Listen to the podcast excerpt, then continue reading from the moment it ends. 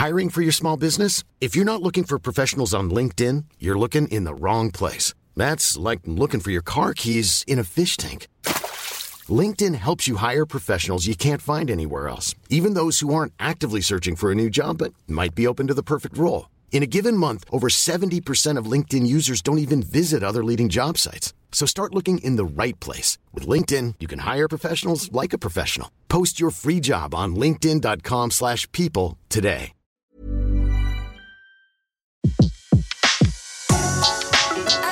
Le meilleur de séances radio est maintenant sur We Love Cinéma. Vous écoutez La Grande Séance, l'émission 100% cinéma en live sur Séance Radio.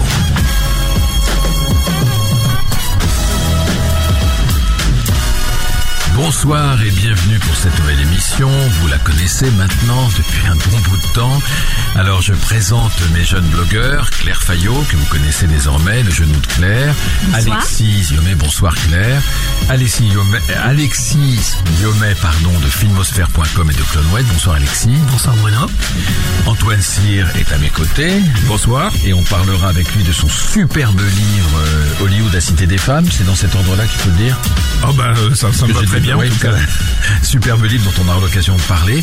Et puis j'ai le grand plaisir de recevoir dans, dans ce studio Avia Hersi pour Sex Doll qui sort aujourd'hui de Sylvie Verrette qui est une excellente réalisatrice. Ils sont donc aujourd'hui bon, bonsoir Avia. Bonsoir. Ah j'ai une pe- petite première question parce que c'est un peu le, le jeu de l'émission. Euh, Est-ce que vous avez hésité une seconde euh, avant de tourner ce film quand vous avez lu le scénario? Est-ce que vous avez réfléchi? Euh, pas du tout. J'ai pas hésité une seconde et voilà.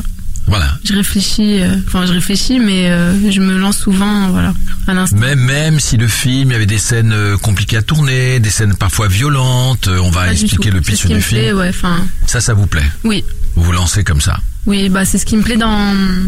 En tout cas, pour moi, dans le jeu, euh, c'est de me dépasser, et d'aller, euh, bah, où même moi, je, je pense que j'irai pas, quoi. Ouais, et là, c'était, c'était le cas. Oui, C'était un cas. plaisir.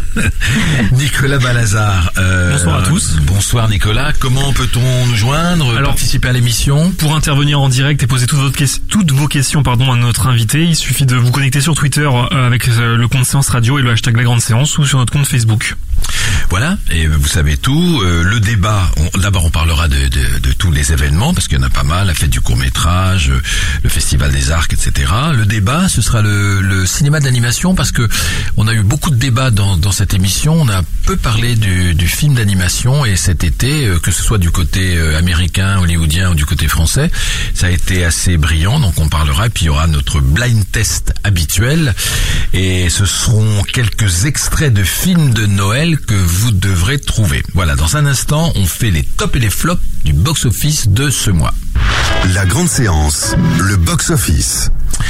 Alors, les tops et les flops, il faut simplement que je les retrouve. Ils sont là. Les tops et les flops, c'est simple. Vous allez avoir des surprises. Côté français. Alors, on a eu du mal, malheureusement, à trouver des tops. Vous, vous êtes d'accord avec moi, Claire et Alexis, parce Au, que au niveau des entrées ou euh, au niveau des entrées. Ah, d'accord. oui, pas au niveau Ouais. du, du- Un jour, on fera une petite ouais. discussion Ouais. critique, mais on y absolument. Alexis. D'accord. Au niveau des entrées, économique. au niveau économique, moi le seul que j'ai trouvé qui marche bien, et qui était un peu une surprise, c'est la folle histoire de Max et Léon, qui est à 1 million 200 000 entrées. Waouh. Moi je ne l'ai pas vu, ce sont les animateurs du Palma Show qui ont fait une espèce de d'hommage à la grande vadrouille. Vous l'avez vu Alexis Oui, oui, je l'avais vu. Alors, Euh, c'était comment bah moi, je- moi j'aime bien le, le Palma Show pour euh, les sketchs qu'ils font à la télévision. C'est un humour qui marche bien sur 5 5 minutes. Et après sur le film, je trouve que c'était un petit peu redondant. On passait vraiment de séquence en séquence. Ça faisait pas vraiment un film en entier, euh, comme on pourrait voir sur la Grande Vadrouille. Ça fonctionne vraiment sur deux heures. Mais c'est un film assez plaisant et je pense que le film a beaucoup fonctionné, notamment parce qu'ils ont cette base de fans. euh, par la télévision et internet euh, qui sont allés le voir au et, cinéma. puis, et puis ceux qui sont allés voir le film n'ont peut-être jamais vu La Grande Vadrouille, hein. c'est une autre génération, hein. il, faut, il faut dire ça aussi. Alors euh, ça c'est le top, j'en ai pas trouvé d'autres. Euh, côté flop du côté français, le, le- le- la plus grande catastrophe, malheureusement parce que c'est un réalisateur que j'aime beaucoup, euh, vous vous souvenez de La Loi du Marché, hein, Ah oui. qui avait brillé à Anne Cannes. Brisé, Stéphane Brisé, avec Lindon qui a eu un prix d'interprétation à Cannes. Son film, d'après Maupassant, Une vie, n'est qu'à 65 000 entrées en deux semaines. Oh C'est bien dommage. Oui, Je me souviens qu'on en avait Claire. parlé euh, quelques quelques mois avant, puisque c'était une adaptation de roman et ce film est passé à Venise, donc il aurait pu avoir un bon bouche à oreille. Et le film est beau en plus. Le film est bon, Judith Chemla est, est formidable dedans. C'est le gros point fort du film. Après, euh, voilà, euh, peut-être que le film peut sembler un peu aride. Mais moi, je crois, si je puis me permettre, Claire, de vous Scolaire, interrompre, c'est que les gens n'y sont pas allés. C'est pas que ça leur a pas plu. C'est pas que le bouche à oreille a été mauvais. C'est que une vie d'après Maupassant, Oui, ça- n'a pas intéressé les gens. bah, les il gens. fallait que les professeurs de français incitent leurs élèves à y aller. Oui. Je ne sais pas. Ça marche Bah de oui. moins en moins les adaptations. euh, C'est vrai. J'ai l'impression, ouais. Bah, Moi- de toute façon, De pardon, mais, pardon, quand euh, quand au bac euh, on parle de Victor Hugo, euh, il y a 400 tweets euh, pour expliquer que c'est scandaleux. Donc euh, Non mais vous savez, moi je me souviens que pour Germinal euh, de Claude Berry, euh, il avait fait un accord avec l'éducation nationale et le film avait eu un énorme succès aussi parce que ça avait été euh, Oui, pas oui. au programme mais les, Oui. les lycées avaient emmené Eh euh, des cohortes d'élèves dans toute la France voir Germinal et je pense que Stéphane Brisé n'a pas fait ça. C'est dommage, oui, parce que c'est un livre euh, magnifique. C'est un super Très beau livre. portrait de que femme. je, ouais, qu'il faut lire, je pense, euh, Oui, il faut le dans lire. sa vie, ouais. Et, et, et, et franchement, euh, je sais pas comment on peut récupérer le film. Il est encore en salle parce que le film est très beau. Il est très beau et en plus, euh, Stéphane Brisé a eu le talent de mélanger différentes euh, époques et il le fait. il fait comme ça des, des flashbacks, des, des flash forwards, etc. de façon extrêmement habile et tout passe. Et en effet, Judith Chemla est, est bien et voilà. Et tous les acteurs sont bons dans le film. Voilà, c'est un c'est un échec et malheureusement le film risque de ne pas attendre atteindre les 100 000 entrées. Euh, autre flop un peu plus mesuré, mais c'est quand même la fille de Brest d'Emmanuel Berco, euh, qui pareil, euh, en deux ou trois semaines est à 200, 240 000 entrées, et je pense que c'est un peu un échec et qu'elle attendait mieux Emmanuel Berco. Euh, puis alors il y a d'autres échecs, mais ça j'en parle pas parce que c'est voilà c'est trop. Euh, côté américain, oui, oui, non, Antoine mais, Cyr. euh, pardon, mais euh, comment euh, avait euh, marché le, le film sur euh, Kerviel? L'outsider. Outsider. L'outsider, bah, moyennement, c'était pas un gros échec, c'est- hein. Mais ça avait pas, ça avait pas Ça fait. n'avait pas fait un gros carton. Ouais, c'est dans mon souvenir. Hein. Ouais, ouais. C'est Qu'est-ce que vous diriez ouais, 400, Baratier, ouais. 400, 500 000 entrées peut-être c'est pas mal. Dans hein. ces eaux-là. Hein. Ça Ouais. dépend ce qu'il a coûté après. Ouais. euh, Non, mais ce qui est, Ouais. ce qui est quand même, euh, il faut se demander si euh, sur les, puisque la fille de Brest, c'est le scandale, euh, c'est Oui, scandale Mediator. les gens, ça les attire pas. donc il faut se demander si les questions d'actualité, les gens ont envie de les voir traitées Bah, en, c'est la vraie en question. fiction, ou s'ils ont envie de les voir traitées par la- l'actualité. C'est une question. Ou alors, euh, peut-être qu'il y a besoin d'avoir peut-être un, un peu de recul, parce que Peut-être. peut-être que le, le, le cinéma euh, permet sans doute de traiter n'importe quelle histoire vraie, puisqu'il y a des milliards de films formidables qui sont faits avec des histoires vraies, mais peut-être que sur ces histoires-là, le cinéma apporte plus quand il a un peu de recul, euh, voire quelques années de recul, qui permettent de, de, de, de raconter ça vraiment comme une histoire, plutôt que d'essayer de surfer sur euh, la- la- l'actualité proche. Enfin, je sais pas, c'est... Et, et c'est Oui. dommage parce que la Surtout quand fille de c'est pas vraiment résolu, quand il y a encore des victimes. Claire Fayot, Ouais. ouais, Pour le ouais. médiateur notamment. Enfin, Et c'est dommage parce que je l'ai vu évidemment et la fille de Brest c'est un bon film. Vous l'avez- vu réalisatrice. Moi, je hein. trouve que La fille de Brest c'est un bon film. C'est l'ai c'est pas vu. trai- c'est- c'est traité sous forme de thriller, un peu comme voilà, comme tous ces films d'enquête et de recherche. Et c'est c'est précis, c'est réaliste et en même temps, la fille euh, Irène Frachon est une héroïne. Donc euh, c'est un combat qu'elle mène quasiment toute seule. Non mais c'est un très bon film. Je Donc pense que les- essayez de rattraper. Les gens, Pardon, envie, les gens ont envie de rigoler, je pense. euh. En ce moment, absolument. Mm. Ils ont envie de rire et c'est pour ça que la comédie Mm. marche. Euh, côté américain, alors le top, eh ben c'est les Animaux Fantastiques que je n'ai pas vu, qui est un- une sorte de spin-off d'Harry Potter, c'est ça? C'est ça. Oui, on peut dire ça comme ça. Euh, Ça se passe avant Harry Potter. Euh, Alors, je ne l'ai pas vu. En fait, euh, j'ai vu que les dix premières minutes Ah du quand film. même. Vous, C'est-à-dire que Alexis? J'ai vu tout le film. Ah. C'est quand même. Bon alors, ah, la, la parole à Alexis. Alors, euh, comment dire? Euh, Ça se passe dans l'univers d'Harry Potter, mais plusieurs années avant. Là, cette fois, au lieu d'être à Poudlard, donc la fameuse école où Harry Potter avait toutes ses aventures, là, cette fois, on est à New York en 1926, et donc on suit un, nouveau personnage, et donc on a toute une nouvelle galerie de, personnages qui sont liés quand même à l'univers d'Harry Potter. Ça aurait pu être très bien, je pense, mais le gros problème du film, ça reste, je pense, son réalisateur, qui est, qui est David Yates, qui avait réalisé les quatre derniers films Harry Potter, et qui est pas un très très bon réalisateur, je trouve. Le, le film pas pas extraordinairement extraordinairement bien fait, alors que euh, il avait tout, que ce soit les personnages ou l'histoire, qui pouvait être très intéressant. En tout cas, dans un marché qui est quand même un peu compliqué, 2 millions 8, euh, 800 000 entrées, c'est pas mal, non? Bah, ça sert à ça les Pas franchises. mal, hein. Euh, franchises, ça le fonctionne. pouvoir euh, des Potterheads, euh, euh, voilà, ça c'est les fans de Harry Potter attendent le film et attendent ses suites, puisqu'il y aura quatre suites. Quatre J- suites, J.K. oui. Rowling a écrit quatre Bon. scénarios. Elle est déjà la, la, l'une Enfin, des cinq plus- en tout. des femmes les plus riches d'Angleterre. Elle le mérite après, après ce qui s'était passé dans sa vie, donc bravo. Et alors, dans, dans les tops, devinez, de- devinez les, les, dans les flops, pardon, américains, bah c'est, c'est quand même allié. Ah oui, deuxième Ah ouais. pièce. Robert Zemeckis, parce qu'il est en deuxième semaine, il est à 670 000 entrées, c'est pas beaucoup. Pour une affiche euh, Brad Pitt, euh, Marion Cotillard, c'est pas beaucoup. Zemeckis quand même, le monsieur de Forrest Gump. C'est bizarre. Donc ça, c'est un de échec. contact. Bah, euh, C'est-à-dire que déjà Flight avait euh, déçu. Mhm. Donc euh, là, euh, malheureusement, euh, Allié, euh, Ouais. Après, je sais pas, film de guerre, si ça, ça attire pas forcément. Et pourtant, il avait deux méga stars à son Ouais. casting, mais ça, ça a pas, pas assez bien fonctionné. Puis même aux États-Unis, ça, ça s'est un peu planté. Alors le film n'est pas très a- bon. Hein. La critique a pas été tendre. Non, non, non, aux, aux- non, non, aux aux États-Unis, j'ai j'ai des chiffres. hein. Le film est à 28 millions de dollars en deux semaines, donc c'est un échec puisqu'il a coûté 85 millions de dollars. Wow. Donc là, aux États-Unis, c'est un flop. Et moi, je l'ai vu, c'est un, c'est un roman photo euh, qui prête à sourire. Je veux dire ça pour être gentil. Voilà. Voilà. Euh, un autre, un autre pas très très bon résultat, c'est Inferno. C'est toujours Ah un oui. award. Oui, oui, Oui. toujours. Euh, 840 000 entrées en quatre semaines. voilà aussi, je pense que on un s'essouffle gros, un peu, quoi. gros succès, ouais. C'est toute la série C'est des, une des Da adaptation, mais- ouais. Et puis, euh, et puis les flops aussi, Tu ne tueras point de Mel Gibson, parce que, même pas 500 000 entrées en 4 semaines, un film de Mel Gibson. Alors Ah, encore, un film historique, là encore. Voilà, Tu ne tueras point, un film de guerre. Oui. Battu, battu, j'ai noté, par Jérôme Commandeur, qui fait son premier film et qui lui fait cin- 531 000, 531 000 entrées avec Ma famille t'adore déjà. Donc que Jérôme Commandeur batte Mel Gibson, Ah, ce qu'on disait au niveau c'est des toute une époque, hein. C'est d'accord. Ça veut tout dire. Ah, Ça veut tout Voilà, dire. les gens ont envie de rigoler. Les gens- absolument. Vous avez raison. On se retrouve dans un instant avec nos blogueurs. La grande séance, l'actu cinéma des blogueurs. Honneur aux dames, Claire Fayot, vous voulez nous parler de, de l'adaptation des jeux vidéo au cinéma à l'occasion de la sortie oui. d'Assassin's Assassin's- Creed. Assassin's Creed, le, personne n'a vu, hein. le 21 On décembre. nous l'a Alors, le film. euh, certains blogueurs euh, ont été conviés, mais pas moi. Enfin, bon. Euh, et pourtant, je connais bien la franchise Assassin's Creed. Euh, voilà, j'ai un gamer à la maison, donc.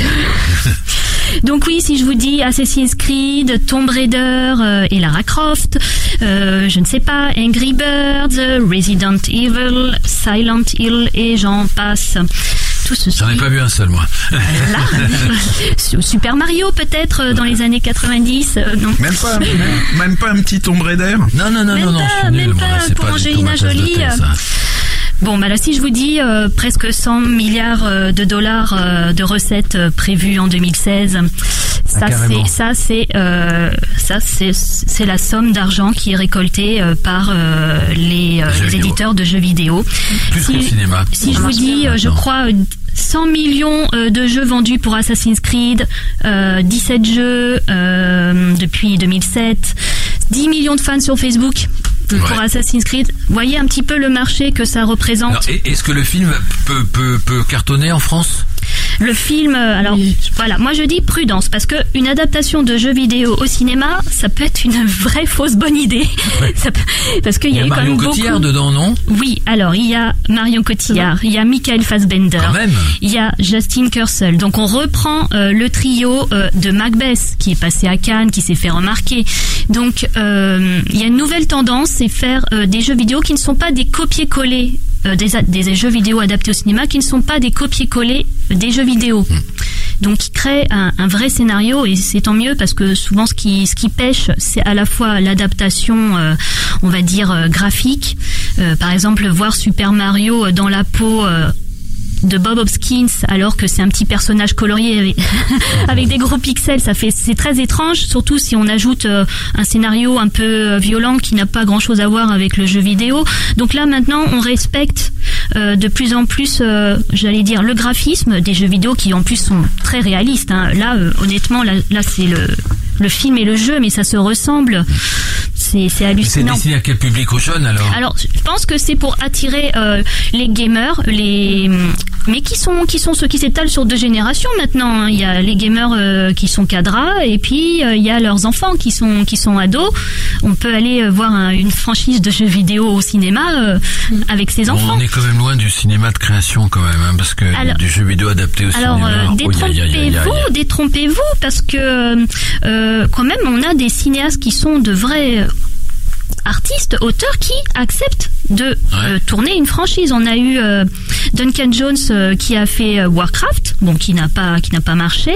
Là on a Justin Kurcel euh, qui comme qui passe de Macbeth à Assassin's Creed. Exact.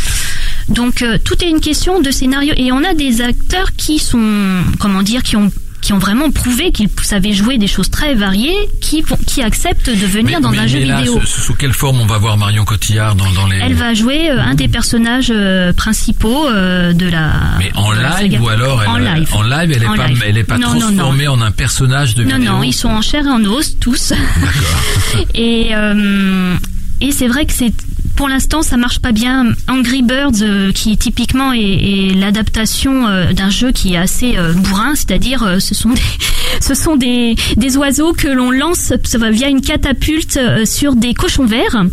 Bon bah là ils ont inventé toute une histoire. C'est quand même un grand thème cinématographique. hein, c'est quand même un truc. enfin, un ar- avec un argument pareil, Donc, le en fait- ne peut être que réussi. Tourner quoi. les anciens. Donc là, c'est un film d'animation, donc euh, c'est plus facile d'adapter les graphismes, mais je pense que ça peut euh, vraiment attirer euh, des personnes qui n'aiment pas aller au cinéma, et ça peut aussi peut-être même euh, créer la paix dans certains foyers, parce que euh, Ouais. entre aller au cinéma ou jouer, rester jouer à la console, et ben parfois euh, la lutte est rude. Alors là, ben on pouvait jouer à la console et ensuite voir le film dans, qui est Ah, adapté de, du jeu. Merci Claire. Alors moi je juste, peux poser Ouais, une question à Cyr. Claire Oui. Est-ce que, est-ce que roller, moi j'ai, il y a eu un seul jeu vidéo qui m'a amusé dans toute ma vie. C'est un truc qui s'appelait Roller Coaster Tycoon, euh, où il fallait créer son parc d'attractions. Et ça, je trouvais, par contre, je trouvais que ça, avec ça, on aurait pu faire un très bon film. Un Il y en très a- bon film. Il y en a pas eu? Non, je- à ma connaissance, Bah, non. j'ai- Il y a une jouer, hein. liste Ouais, de. allez-y, lancez-vous. J'ai vu une liste de Cyr. 130 jeux vidéo qui ont été adaptés quand même. Ouais. Et euh, mais je l'ai pas vu celui-là, je dois dire. Bon. Par contre, une dernière chose, les les les jeux- les films qui s'inspirent de différents jeux vidéo comme euh, ou qui s'inspirent de jeux vidéo comme euh, Matrix, euh, Tron, ils s'inspirent. Hein, et c'est c'est l'esthétique jeux vidéo, ça ça cartonne. Ah bon. Donc c'est peut-être la, la future euh, étape. Ou alors faire un film comme Pixel qui euh, rend euh, honneur aux, aux jeux vidéo de- d'arcade. Moi, je me Voilà. suis pas mis aux jeux vidéo, mais plutôt aux séries, parce que là, il y a Ah. quand même de la qualité. Donc, à vous de parler, Alexis. Alors je sais pas si vous l'avez vu, c'est la série The Young Pop. Moi, j'ai vu le premier épisode, c'était génial. Voilà, donc bah il faut regarder les, les 9 autres épisodes parce que la, la première saison est absolument géniale. Donc pourquoi je parle euh, spécifiquement de cette série?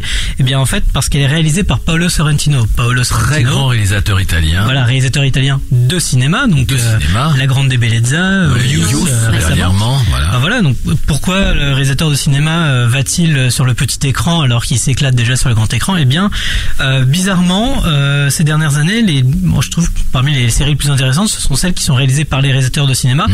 Il Ou y avait eu- produite comme Martin Scorsese. voilà, ou produite, bah, je pense plutôt à la réalisation parce que je pense notamment à The Nick, Ouais. la série euh, sur un hôpital, là, c'est sur un ça hôpital américain qui était euh, réalisé, monté, euh, photographié et cadré par Steven Soderbergh. Mhm. Et la série est absolument géniale. Et là, c'est pareil sur The Young Pop, puisqu'on a Paolo Sorrentino qui écrit et réalise euh, tous les, les Avec épisodes Jude Law. avec Jude Law en fait qui interprète euh, donc un jeune pape euh, qui vient d'être élu. Donc évidemment le conclave c'est euh, toute une manipulation pour obtenir le meilleur candidat qui sera manipulable à souhait. Et en fait, il s'avère que le candidat qui vient de choisir, donc c'est un jeune pape qui est ultra rigoriste, qui déteste tout le monde, qui déteste tous les Faut fidèles. pas en dire trop. Moi, Voilà. j'ai vu le premier épisode. Il a pas l'air de détester tout le monde, mais il est quand même assez curieux. Hein. Voilà, il il est est assez fascinant. Hein. C'est un drôle de pape. Hein. Mais mais c'est fort. C'est fort. C'est comme c'est vrai que ça ressemble à un film de cinéma. Le premier épisode que j'ai vu et c'est du Sorrentino pur quoi. C'est magnifique. Voilà, ça, ça va dans tous les sens. Et en fait, ce qu'il faut s'imaginer, c'est que la série, c'est un mélange entre euh, donc la série House of Cards, puisqu'on a des des, passages qui sont complètement fantasmés par le personnage. Et le film Abemus Papam de Nani Moretti, notamment à cause du, de- du dieu et euh, de, de scènes un petit peu absurdes. Elle est passée sur Canal Plus et on peut la retrouver, j'imagine, en coffret de Noël ou je ne Voilà, sais il quoi, est déjà coffret disponible en déjà Blu-ray disponible. DVD. Ouais, il y a- Antoine il y, a- Cyr. il y a des grands films de pape. hein. Il y a Le Cardinal aussi de Preminger, etc. Et puis euh, il y a euh, Scorsese simplement sur vinyle. Il a réalisé le premier quand même. Oui, Donc vinyle, euh, ce qui ouais. est ce qui est assez Une série, intér- vinyle. ce qui est assez intéressant, c'est que parfois il y a un réalisateur de cinéma qui fixe quand même un peu la norme en faisant le, le, le pilote de la série, quitte à ce que d'autres ensuite la fassent évoluer. Justement, ce que je trouve étrange, c'est que autant à Hollywood, on fait de plus en plus de films qui se ressemblent les uns les autres, qui sont quas- quasiment des feuilletons de deux heures à chaque fois, bah, comme on peut voir pour les Marvel ou Star Wars, où c'est des films qui suivent comme des séries télé, mais qui se ressemblent pas vraiment et où les réalisateurs n'ont pas vraiment de, de choix artistique euh, disponible. Alors que quand on va euh, du côté de la télévision, on peut faire des choses un petit peu violentes, sexuelles et tout ça. On peut y aller à fond. Et les réalisateurs, c'est ce qu'ils cherchent justement. Ils essaient de s'exprimer au maximum. Et souvent, maintenant, ils retrouvent plus à la voilà, télévision. euh, le cinéma, liberté. le cinéma et les séries, le cinéma et les jeux vidéo. Merci euh, Claire, merci Alexis. Dans un instant, on se retrouve avec notre invité Avia Herzi. La grande séance, l'interview. Donc, Sex Doll, le film de Sylvie Vered sort aujourd'hui, avec dans le rôle principal euh, Avia Herzi. On trouve aussi euh, Carole Rocher, un jeune acteur que j'ai jamais vu au cinéma. Je crois qu'il était à, à mannequin. Il s'appelle H. Stimet. Oui, c'est ça. Voilà, qui, est- qui est excellent. premier film. Son premier film. Donc trois personnages principaux. L'histoire, euh, c'est celle euh, du personnage que vous incarnez, Avzia Herzi. Euh, elle s'appelle Virginie, mais elle s'appelle en vérité Malika. On va l'apprendre au cours du film.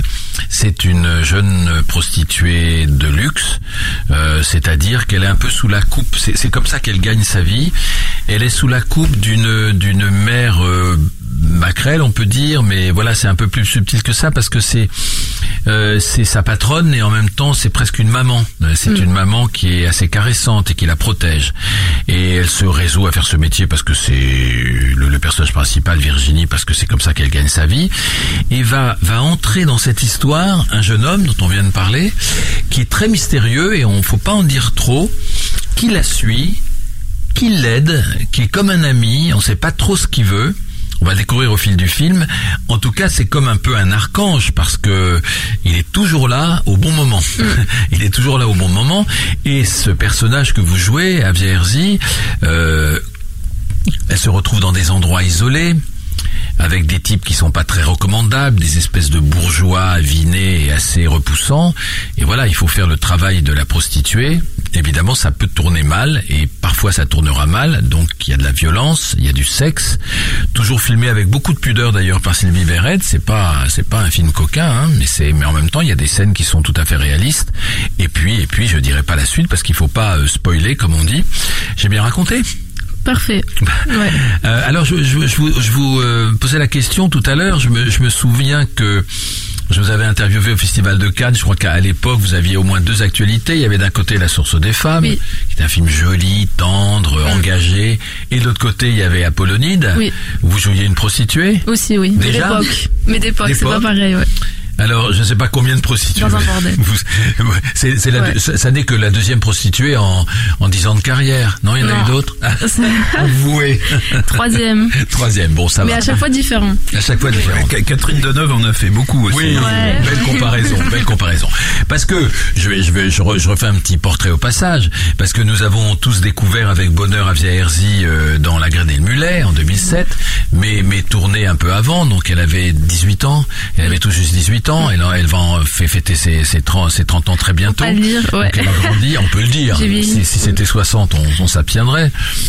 Pour Isabelle Adjani, on s'abstient en général, mais et euh, il y a eu un homme et son chien, il y a eu l'aura de l'évasion d'Alain Guiraudy, dont on a beaucoup reparlé d'Alain Guiraudy parce que après il y a eu l'inconnu du lac et son dernier film à Cannes. Euh, il y a eu la source des femmes, la Polonide, euh, ma compagne de nuit que j'avais vue, si je me souviens, bien, c'était avec Emmanuel Béard, c'était ça. Elle s'en va, d'Emmanuel Berco, et puis il y aura d'autres films. Donc une jolie carrière. J'ai compté une presque une trentaine de films, donc c'est pas mal. Euh, alors, je, vous posais la question. euh, c'est un film où il faut s'engager à fond parce que vous avez des scènes euh, un peu dénudées, des scènes assez violentes, mais pas que, parce qu'il y a des scènes de tendresse aussi. Et vous disiez tout à l'heure que ça vous a pas fait peur. Comment, comment vous choisissez vos films? À l'instinct? Bah, au coup de cœur, à l'instinct, et bah, s'il y a quelque chose d'intéressant à jouer. Si c'est pour jouer toujours la même chose, ça, franchement, ça m'intéresse pas. Donc, euh, on va dire que moi, j'ai besoin de, de vivre euh, des, des choses fortes, euh, enfin, de me mettre dans, en danger. sinon, ça m'intéresse pas. Et, et ce rôle, comment vous, comment, comment en tant qu'actrice Alors, j'ai pas dit que que vous étiez excellente dans le rôle, que vous êtes belle en plus, et que vous êtes impressionnante à l'écran. Co- Comment vous, comment vous vous engagez dans le que- Quelle est votre préparation C'est euh, parce que vous jouez pas n'importe quel personnage. Alors la préparation, bah, elle a été, euh, bah, bon déjà j'ai rencontré Sylvie, après bon, on a appris à faire connaissance, donc à se, on va dire à, à s'apprivoiser un petit peu, parce que c'est important de se sentir en confiance aussi, euh, autant pour elle que pour moi. Donc après on a longuement parlé de l'histoire, du personnage, et on a rencontré des, des call girls Oui. de luxe. Donc on a bu des verres avec elle, euh, on a échangé euh, longuement. Et en fait, euh, bah, je me suis aperçue bah, que c'était des filles euh, normales, quoi. Comme moi, comme euh, n'importe quelle jeune femme de de cette génération-là. En fait, on les avait entre, on- elles avaient entre 20 et 35 ans. Donc vraiment avec des parcours très différents. Et ensuite, après, bon, j'ai travaillé euh, physiquement pour être un petit peu crédible. C'est-à-dire Bah moi j'aime bien manger, donc euh, j'aime bien la vie, j'aime manger. Donc bah il a fallu perdre du poids. Euh, bon Sylvie elle s'en foutait, mais moi vraiment j'y tenais parce que euh, quand je voyais les filles, euh, c'est vrai que bah, ont même une certaine puissance euh, physique. Ouais. Elles font beaucoup de sport et, euh, il en faut quoi. Il faut être solide physiquement. Du coup voilà, bah j'ai perdu du poids, j'ai fait du sport tous les jours, voilà jusqu'au tournage.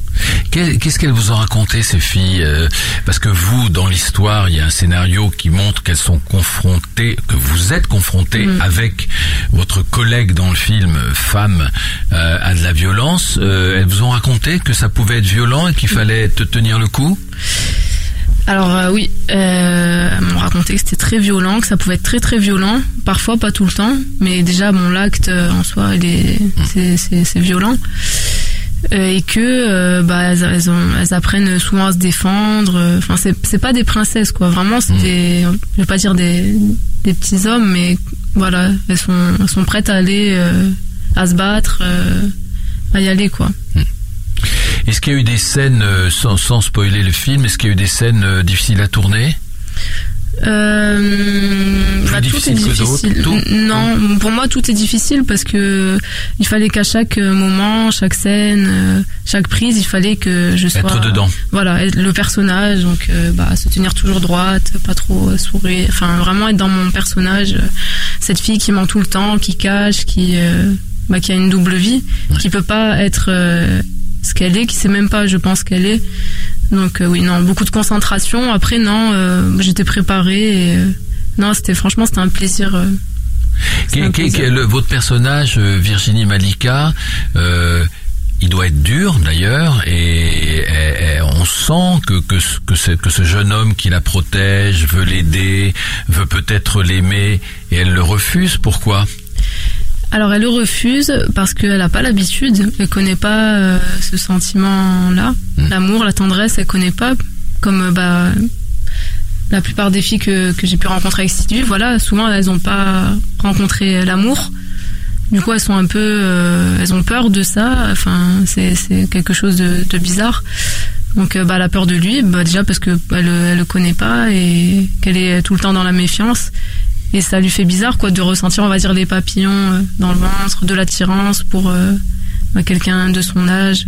Et d'ailleurs, avec lui, elle va découvrir, euh, je pense, son corps et que bah, que son cœur peut battre pour quelqu'un et que elle peut avoir du plaisir aussi. Alors il y a une très jolie phrase à la fin du film, mais je peux pas la, je peux pas la dire parce que si je la dis, leur, leur, leur dernier dialogue, ça, ça, ça apprend des choses sur Oui. le film, hein les, les, les Mm. dernières répliques qui se donnent. Alors je reviens sur votre carrière. On parle du corps, c'est, c'est, c'est drôle parce que dans La Graine et le Mulet, euh, qui vous a rendu célèbre. euh, le corps était très important. Vous aviez pris. euh, alors là, là, on vous demande de, de mincir et dans la graine et le mulet, on vous avait demandé de grossir Oui. pour faire la fameuse danse du ventre. Euh, c'est drôle que ce soit euh, le corps euh, aussi, pas que, qui intéresse les metteurs en scène. Toujours, mais de toute façon, euh, acteur, en tout cas pour moi, bon, je l'ai appris hein, parce que j'ai pas fait de formation, mais on joue avec son corps euh, à la base, donc euh, il faut être en forme, il faut, on est, je veux dire, moi quand je j'essaie de créer des personnages, euh, vraiment, je commence par le corps, voilà. Est-ce que, bah, si c'est par exemple, je sais pas, quelqu'un qui est, on va dire, en dépression, bah, je vais pas aller faire du sport, euh, je vais plutôt euh, un peu me laisser aller, euh, voilà. Donc ça dépend. Mais le corps, oui, c'est important. Le corps, c'est important. Après, c'est vrai, oui. Sylvia m'a pas demandé de maigrir, hein, c'est moi qui ai voulu, Oui. qui insisté.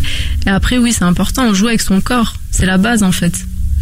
Est-ce que, est-ce que ce, ce, fameux film, La graine et le mulet, euh, vous a, vous a poursuivi, vous a mis le pied à l'étrier, ou au contraire, est-ce que c'est pas une espèce de, de film culte qu'on vous, comme je le fais aujourd'hui, qu'on vous, vous, vous affiche tout le temps? Ah, Herzi, c'est La graine et le mulet. Est-ce que, est-ce c'est difficile d'en sortir? Pas du tout, et je suis très fière, et euh, bah, c'est beau d'être euh, dans un, on va, je- Dans un dans film un bon film, Oui, ouais, dans un un film culte, culte, c'est, c'est magnifique. Dans une carrière, c'est une chance. Et, euh, et d'avoir eu ce succès-là. Et d'ailleurs, aujourd'hui, bon, ça fait longtemps, hein, le tournage.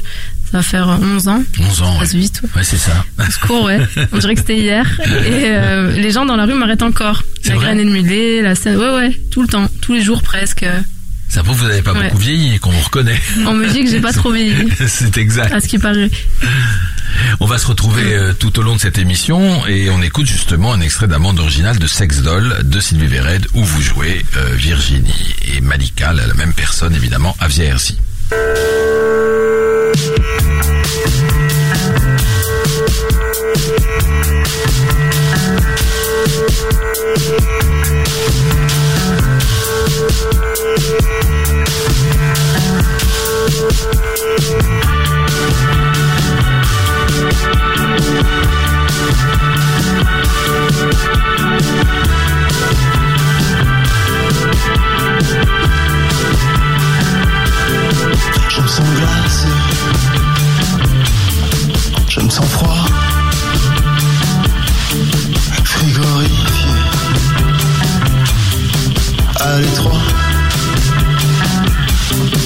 Je me sens vide. Caverneux. Translucide. Et vitreux. Je sens mon cœur qui bat, qui palpite.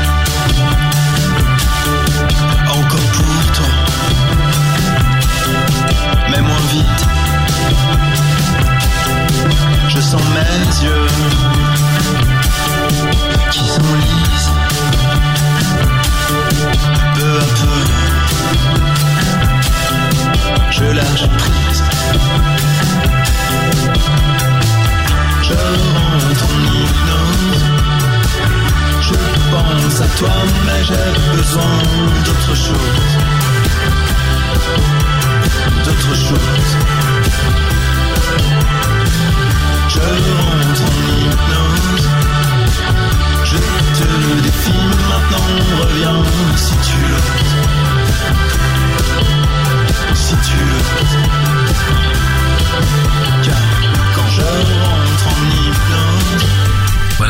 Extrait de la bande originale de Sex Doll de Sylvie Vered avec euh, dans le rôle principal Avia Herzi. Euh, Nicolas, vous nous resituez un petit peu comment on peut nous Pour nous intervenir, pour, poser vos questions, pour, euh, pour intervenir de manière globale dans l'émission, c'est sur Twitter, séance radio avec le hashtag la grande séance ou sur Facebook. Et on se retrouve dans un instant pour la séquence événement. Les événements cinéma sont dans la grande séance.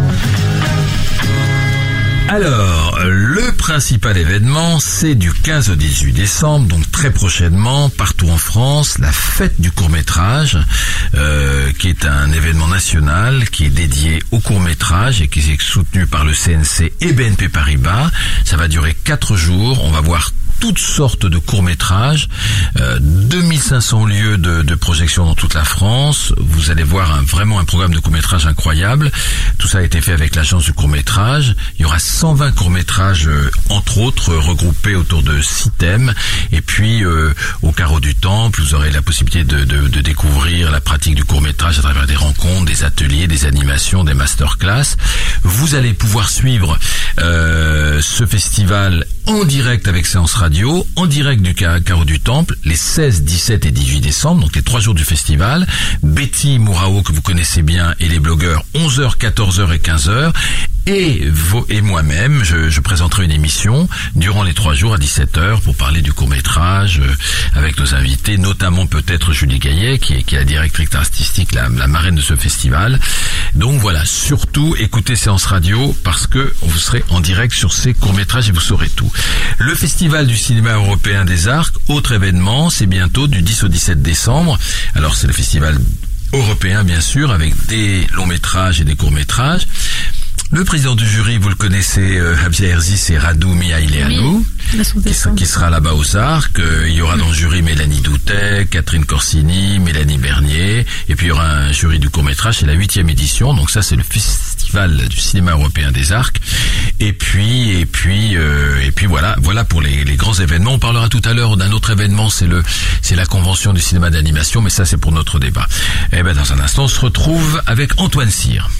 La grande séance, le mot d'Antoine Cyr. Alors tout est simple, Antoine. Euh, J'ai découvert votre beau livre euh, Hollywood, la cité des femmes. Euh, je, je dis le principe.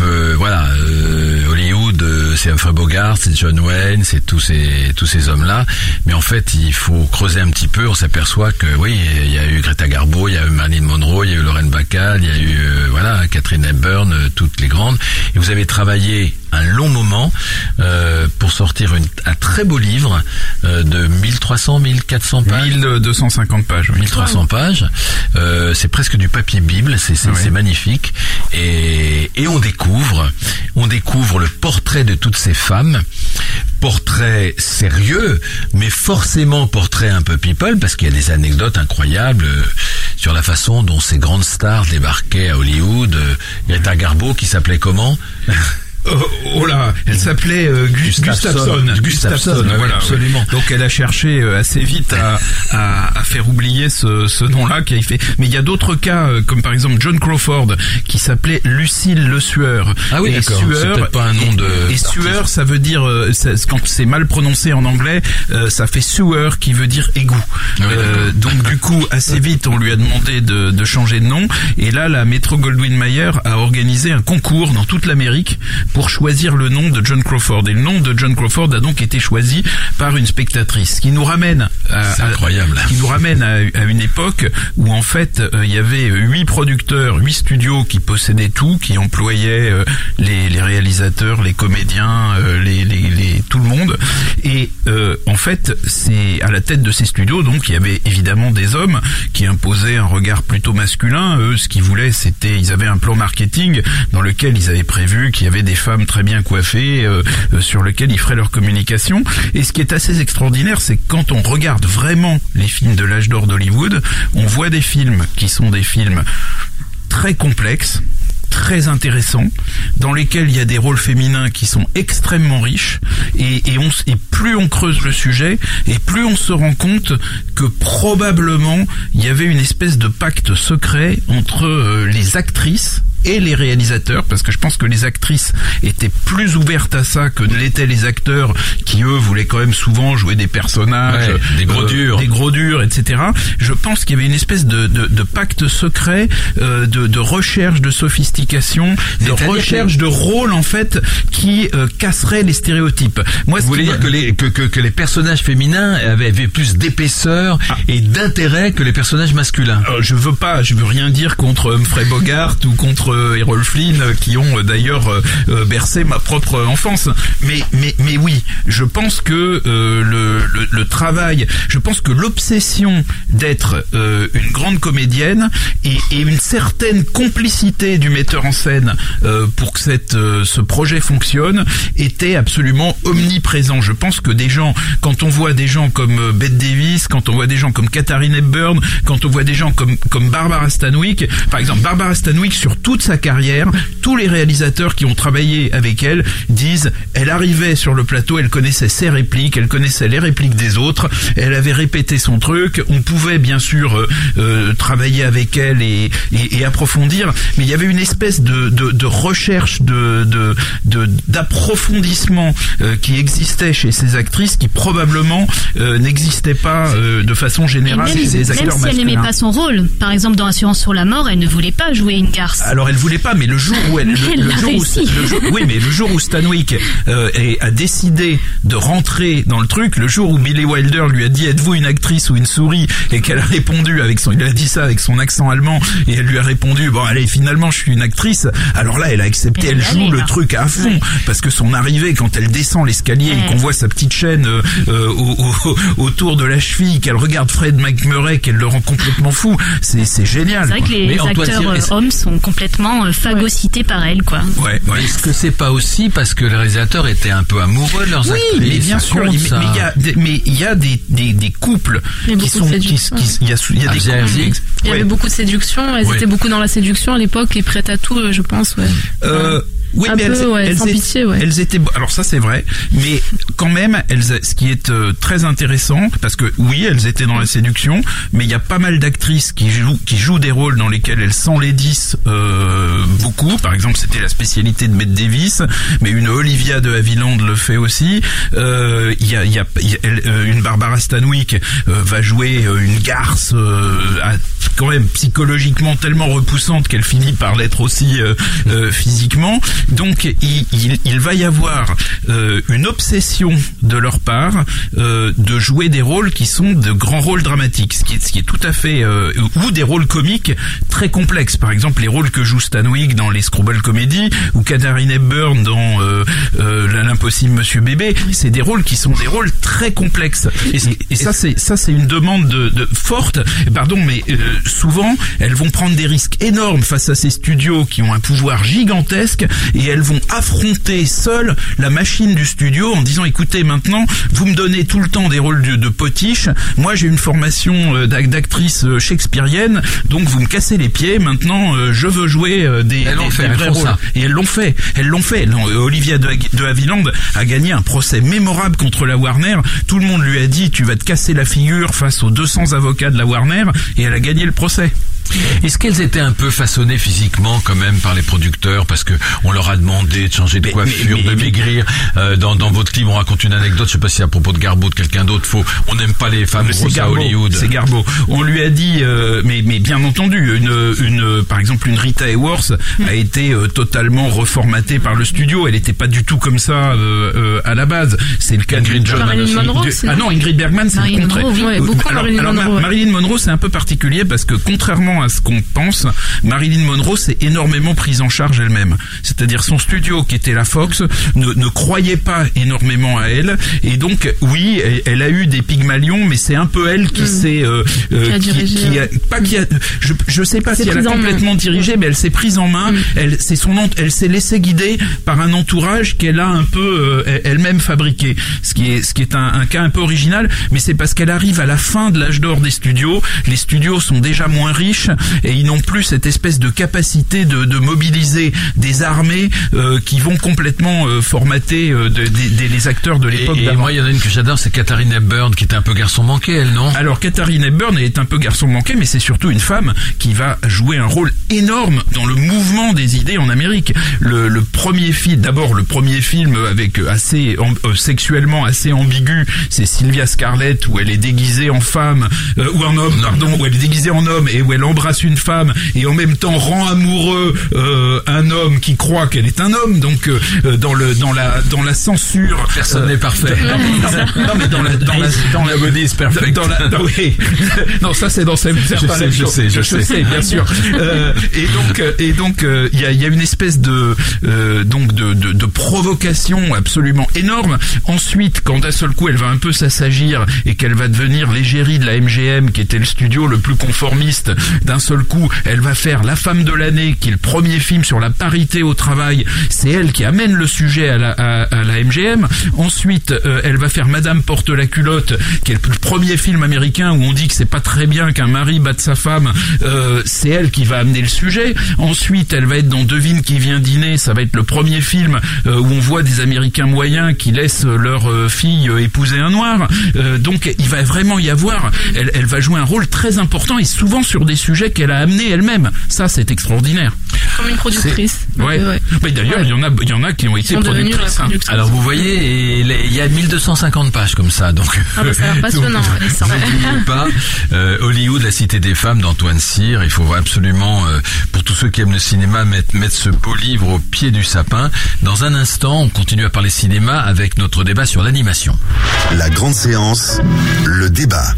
Donc, on a décidé de faire ce débat parce que c'est vrai que, euh, entre autres, La Tortue Rouge, qui est un film magnifique, est un chef-d'œuvre du cinéma général, sans parler sim- simplement d'animation, de Michael Dudoc de Witt, euh, courgette de Claude Barras, La jeune fille sans main de Sébastien Rosenbach, et il y a en ce moment au forum, à partir de demain, un grand, un grand forum autour de l'animation avec plein d'invités, avec des, des, des, des étudiants de l'école des Gobelins et d'autres qui vont faire un film sur commande à partir d'une image avec plein plein d'invités célèbres. Donc allez-y, c'est jeudi, vendredi, samedi, dimanche au Forum des images. Ça vaut vraiment le coup parce que vous allez voir beaucoup de films d'animation.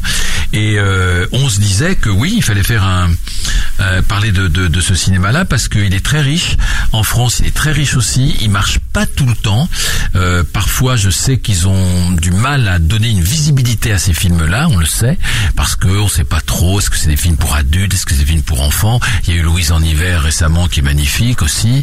Euh, et puis il y a les films d'animation américains qui débarquent et qui eux font des millions d'entrées. Alors, euh, euh, Claire, la parole. Qu'est-ce que vous pensez de, de ça de, de... Alors moi je consomme beaucoup de films d'animation, donc déjà il faut distinguer à mon avis euh, bah, les films pour enfants et les films pour adultes qui sont de plus en plus nombreux. Et ensuite, dont Sausage Party qui vient de sortir, Voilà. qui est un film quasi pornographique. Il n'est pas vraiment, mais N'envoyez dont les pas dialogues vos, sont très n'emmenez pas vos enfants voir euh, Sausage Voilà. Party. euh, bon. Alors cela dit, c'est pas nouveau, hein, parce qu'il y avait Non. Les, par exemple, il y avait le chaînon manquant, Fritz the euh, Cat. Fritz the Cat, qui étaient Voilà. des, des, des dessins animés vachement gonflés dans les années 70-80. Euh, c'est pas tout à fait nouveau. Sausage Party, c'est des légumes en gros qui font l'amour, mais donc Oui. ce sont que des Enfin, légumes. euh, mais pas c'est des légumes, Oui, il y a euh, une saucisse, euh, euh, voilà, il y a, il a une tacos, miche de pain. il a- ouais, mais après, c'est vrai que c'est difficile de parler de nationalité maintenant pour le cinéma. Donc le- la, la French Touch euh, en animation est très, est très, est très, est très connue, très réputée. Et c'est vrai que souvent après ils vont travailler euh, aux États-Unis, rejoindre euh, des grands studios comme Pixar. Euh, ou l'exemple de la Tortue Rouge, euh, bon c'est un réalisateur qui est néerlandais si je me trompe pas, avec euh, des capitaux français et aussi euh, les studios Ghibli. Donc euh, Japon. Donc en fait j'ai l'impression que le cinéma d'animation c'est bon il faut il faut plutôt regarder qui est qui est derrière qui est qui produit Ouais, enfin, et qui est l'artiste surtout Vous qui faites réalise. quand même une, une différence entre les, les, les, les grands films américains où moi, moi, Oui, je- je- moi j'ai été le- élevé à Disney, à Blanche Neige, voilà. avec les gros personnages. Alors on vous dit qu'il y a mille couleurs dans la mer, que tout est bien fait, mais il y a des gros personnages qui ressemblent à des poupées en plastique que je trouve extrêmement laids, il faut le dire. Alors que les, les, les, les, les- souvent les films d'animation français, il y a du, il y a du pastel, Oui. c'est presque dessiné au papier canson comme Louise en La, hiver, je- la jeune fille sans main, c'est c'est La c'est jeune fille sans main. C'est visuellement c'est c'est hyper Voilà, ce sont- intéressant. c'est de l'art. C'est Ce de l'art. des tableaux, Ça c'est aussi, c'est ça aussi, c'est une tradition parce que les dessins animés de Paul Grimaud, c'était Paul de- Grimaud, voilà, de l'art. le le, le avec formidable le roi et l'oiseau. Ouais, le formidable La planète sauvage euh, de de Topor. de, de Topor euh, et, et Lalou, je crois, euh, qui était un truc. euh, un- On a la, la Guilloni qui continue dans Voilà, cette voie. Louise en hiver. Louise en hiver, c'est un très beau film pour adultes. C'est l'histoire d'une vieille dame qui est perdue dans une station balnéaire, qui comprend pas pourquoi elle a raté le train, qui va rester là seule avec son chien. C'est magnifique, c'est magnifique. Donc oui, la- Louise en hiver. Oui, la, la question de savoir si euh, le cinéma euh, d'animation euh, francophone euh, ou des petits studios ou, euh, peut rivaliser avec les grosses productions américaines, ben oui, c'est possible, mais c'est pas pour le même public. Le chat du rabbin, c'est un film d'animation. Oui. Vous aviez fait une voix, vous. Oui, Voilà. Zabia, oui. Et là, il va, d'ailleurs, il va l'adapter au cinéma. Ah oui, il va l'adapter au cinéma. J'ai entendu ça. Ouais. Regardez Persepolis, le succès qu'a eu Ah, oui, Persepolis. magnifique, ouais, magnifique, Persepolis. magnifique, Persepolis. Et même euh, ouais. le chat du, enfin, chat Ouais, le du chat du rabbin, rabbin. vraiment. Ouais, ouais, c'était magnifique Et en aussi. plus, c'est long, hein, l'animation. Hein, c'est Ouais, ouais, c'est long. C'est très très long c'est à un faire. gros, ça gros travail. Que hein. ce soit dessiné ou que ce soit en stop motion, c'est absolument C'est des énorme. années, ouais. Ouais. Mm. Ma vie de courgette, vous l'avez pas, vous avez Non, pas eu le temps de voir, et c'est magnifique, et c'est du stop motion, c'est, il faut des, des, des, des, des heures pour filmer. Euh, Alexis. Bah, en fait, l'animation, justement, ça, ça prend beaucoup de temps. C'est soit de- du, du temps, et le temps, c'est de l'argent, et au cinéma, cher, ouais. on n'a pas forcément beaucoup.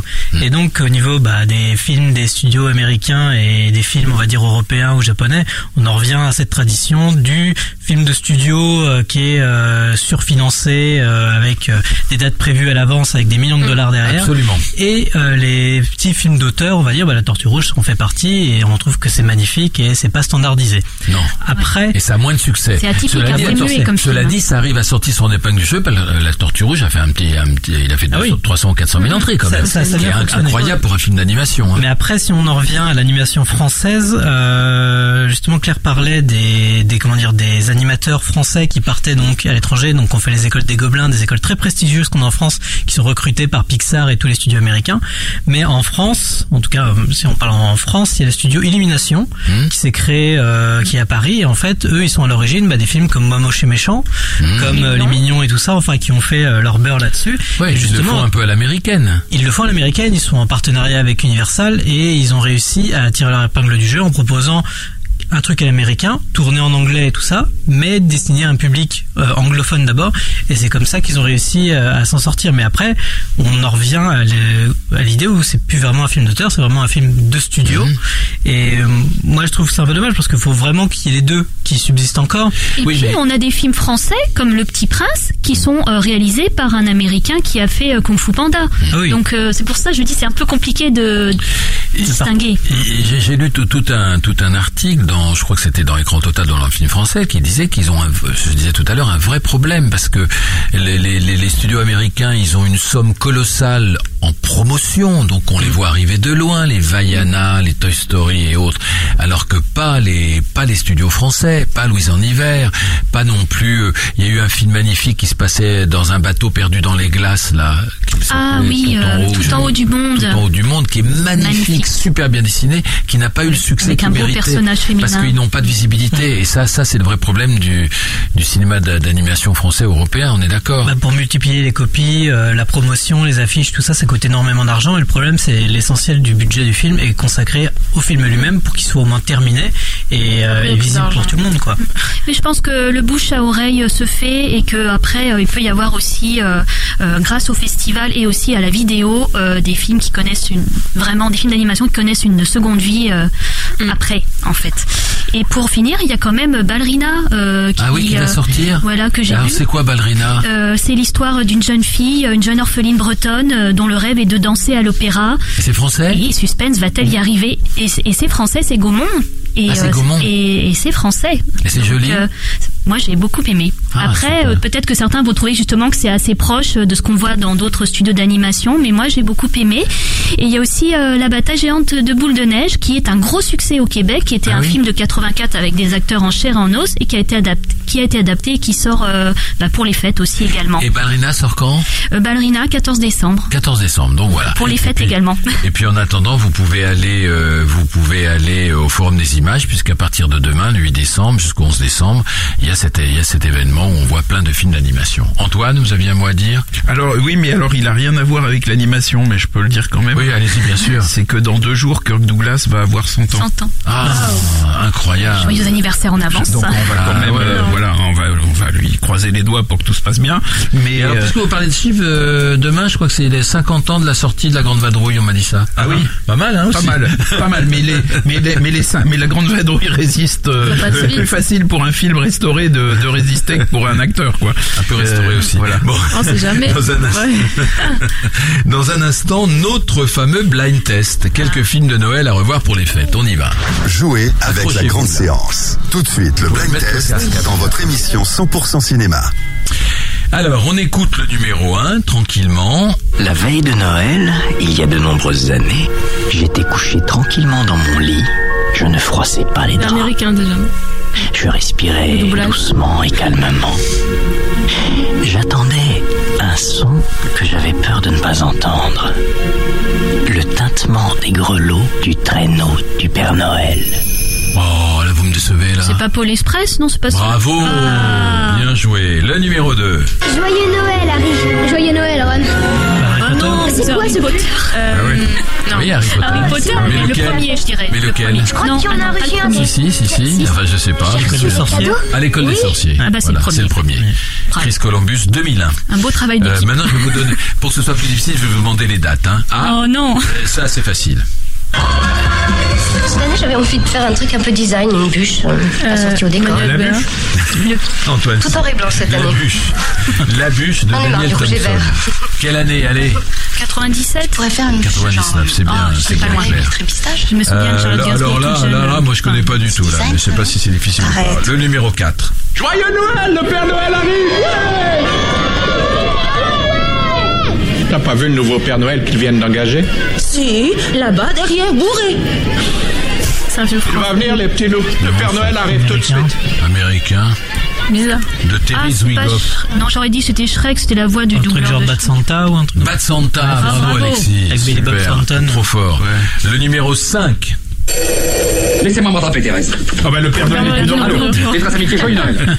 Allô Oui, joyeux Noël. ce soir à la télé, je crois. Il passe ce soir à la télé, la je crois. 150e mille fois. Le Père toujours s'en celui-là, est assez euh, difficilement évitable hein, dans les Jean-Marie Poiré, quelle date? Ah, ça remonte ça. hein. Oh là là, c'est quand, j'étais jeune. C'est une question pour Antoine Cyr. 1982. Ah. Ah, vous n'étiez même pas né, Abzia. hein. Non, non. Alors, ah, celui-là, c'est Noël, mais c'est parce que c'est l'époque euh, où le où se déroule ce thriller. Numéro 6. Et à voir à Los Angeles, on passera Noël en famille, Ah, on fera la fête. de cristal. C'est difficile parce qu'en plus c'est doublé en français. Pièce de cristal de John McTiernan, 1988. Euh, ah, joli film, euh, romantique et tout. Le numéro Nous 7. sommes un petit pays, certes, mais nous sommes une grande nation. Ah, de Shakespeare. Je le revois tous les ans. Ah oui, d'accord. Richard Curtis, quelle année Euh, 2003 ou 2004 Bravo, 2003, c'est bon. Euh, plus, plus grave, le 8. Cette maison appartient à mon mari. Il en a hérité le jour de notre Un conte de mariage. Noël. Et nous y avons vécu depuis. Un Nos plus avec nous Ils viennent parfois en vacances. Quelle année, euh, mon cher Alexis 2010, non Peu plus vieux. 2005. 2007, entre les deux. entre les deux. Euh, un, un, un désormais classique, le numéro 9. Ah, mais c'est le- l'étrange Noël de Monsieur Jack. Bravo. Cœur. de Tim Burton. Tim Burton. Bah non, Henry Henri Selick. Henri Selick. Pardon. Oui, oui, Selick. Avec Et le Tim- graphisme de Tim Avec le, Burton. voilà. Quelle année Oula. 97, quatre, je dirais. 7, 16. 96, 97, ouais, quelque chose comme ça. Ah, le temps passe plus vite. Hein. 1993. Ah ouais. Et oui. Richard. Et le dernier. Attendez-moi Bon, chacun prend sa serviette et se sert à boire, je ne fais pas le service. Maman, j'ai raté l'avion. Bravo. C'est Oh, fort, bravo. Hein. Mais il faut aller, faut aller dans les émissions cinéma faire des quiz, Alexis. Hein. Chris Columbus. Bah, il y en a pas des quiz sur le cinéma. Non, c'est pas. Non, mais par contre, il y a des championnats, il y a des types qui font des championnats de quiz. C'est a- vrai Oui, oui. Cinéma Il y a un type que, que vous connaissez sûrement d'ailleurs qui s'appelle Jean Olé Laprune, qui est un, Son nom, je un, connais, ciné- Olé un Laprune. cinéphile. euh, il, a, il a écrit plusieurs livres d'ailleurs sur le cinéma, hein, mais il est, en ce moment, c'est lui qui est champion du monde des cinéphiles. C'est pas vrai. Si, si. Il y a un championnat du monde des cinéphiles. Enfin, à peu près, oui. En tout cas, un répondrait à tout ça, là. Ah bah là, euh, oui. Là, c'est facile. Mais il vous répondrait aussi pour les films de l'année 1926. Ouais. ça, c'est fort. Dans un instant, on se retrouve pour se dire au revoir. La grande séance, l'émission 100% cinéma de Séance Radio. Alors, je vous rappelle que notre invité, euh, c'était Avia Herzi, qui nous a fait le plaisir et l'honneur de venir dans ce studio pour Sex Doll de Sylvie Vered, avec entre autres Karl Rocher et d'autres excellents acteurs. Euh, une dernière question, Avia, euh, quel est, quels sont votre, quel est votre, quels sont vos projets après ce film? Vous avez déjà tourné? Oui, ah bah après j'ai tourné. Euh... J'ai tourné trois films après Trois qui films vont sortir, ouais. Oui. Qui vont sortir Bizarre, en cascade. ouais. Ah ouais, Ouais. mais ça arrive, c'est comme ça les est sorties. arrivé, ouais. Tout est arrivé. Alors lesquels pas, pas, Alors, euh, Faisons un petit teasing. Alors un premier film qui s'appelle Les philosophes de Guilhem Amélan. Hmm. Voilà. Qui Après, parle de quoi? fait- Qui est quoi? C'est un polar C'est un C'est une comédie. une comédie. On va dire comédie d'auteur, hein, parce que D'accord. voilà. Mais c'est une En comédie. gros, ouais. On sourit. On sourit, j'espère. J'ai fait le film de Eric Zonka qui s'appelle Fleuve Noir avec euh, c'est un polar. On en ouais. parle beaucoup ça. Hein. Oui, du coup. Il y a, il y a joue, qui? Il y a. Romain Duris? Il y a alors c'est un ouais Romain Duris, Vincent Cassel, Sandrine Kimberlin. Oh là, c'est chaud ça. Oui. Et, Et moi je suis l'intrus. Donc euh, dans, le Ah. dans le casting, c'est quoi le thème? Euh, c'est une un enquête guerre, policière. une Non, enquête ouais, policière. voilà. Eric résumer. ça fait un bout de temps qu'on l'a pas vu au cinéma Oui. en tout cas. Hein. C'était super de travailler avec lui. Ouais. Ouais, c'était euh, c'était un, un excellent metteur en scène. Et le troisième? Et le troisième, euh, alors euh, un film tunisien, franco-tunisien de Mehdi Benatia, qui s'appelle L'amour des hommes, voilà. Ouais. Où je joue une photographe. euh, Après la source des femmes, l'amour voilà. des hommes. L'amour des hommes, voilà, ouais. Merci en tout cas euh, à Vierge Bah, merci à vous, merci beaucoup. d'avoir été notre invité pour Sex Doll de Sylvie Vered. Euh, merci à tous, c'est la fin de l'année quand même, donc on va se retrouver que le 4 janvier, donc ça va être le temps des bilans. Juste avant de terminer, un, un- un coup de cœur sur l'année 2016 Claire Bah, euh, je crois qu'on a un peu le même coup de cœur Ah avec. bah allez-y, euh, allez-y, ça Alexis. fonctionne. hein. Ben, euh, j'ai beaucoup aimé euh, récemment euh, Premier Contact. Premier Voilà, contact. qui est sorti aujourd'hui. Vous aussi Oui, en fiction. De. Denis fiction, Villeneuve. Voilà. Vous parlez pas de de de C'est de- pas de- Sex Doll. de Ken Loach, de Sex Doll. Vous l'avez pas vu Ah, Sex Ken Doll Loach, alors Ken Loach, euh, c'est mon un gros coup de cœur Ah ouais, également. parce que moi, je parle de Daniel 2016, Blake. hein. magnifique. Et moi, Moi, Daniel Mm. Blake. Hein. Vous l'avez vu, Oui, magnifique, ouais, j'adore Ah, Ken Loach. C'est super. Hein. Et moi, Moi, je crois que je vais le mettre dans mon film préféré de, Mon gros de coup de cœur, c'est un documentaire, c'est le documentaire Homeland d'Abbas Fadel, qui est en deux parties sur euh, l'Irak, qui dure 5h30. Ah, je et l'ai moi, pas ça m'a J'ai tourné avec Abbas Fadel. Et qui est, merveilleux. Nicolas, euh, Eh bien, toute l'actualité de la radio et toute l'actualité du cinéma, ça se passe sur Séance Radio, Twitter, Facebook, euh, sur nos réseaux sociaux. et puis rappelez-vous ce rendez-vous dont je vous ai parlé pour vivre la fête du court métrage avec Séance Radio les 16, 17 et 18 décembre prochains en direct du Carreau du Temple à Paris avec plein d'émissions, euh, plein d'émissions, dont la mienne. Voilà, il faut se vendre. Ah, ah, eh ben, à l'année prochaine, tout simplement. Et joyeuse fête à tous. C'était la grande séance, l'émission live 100% cinéma. Retrouvez Bruno Kras et toute son équipe sur Séance Radio par BNP Paribas. Retrouvez l'ensemble des contenus séances radio proposés par We Love Cinéma sur tous vos agrégateurs de podcasts.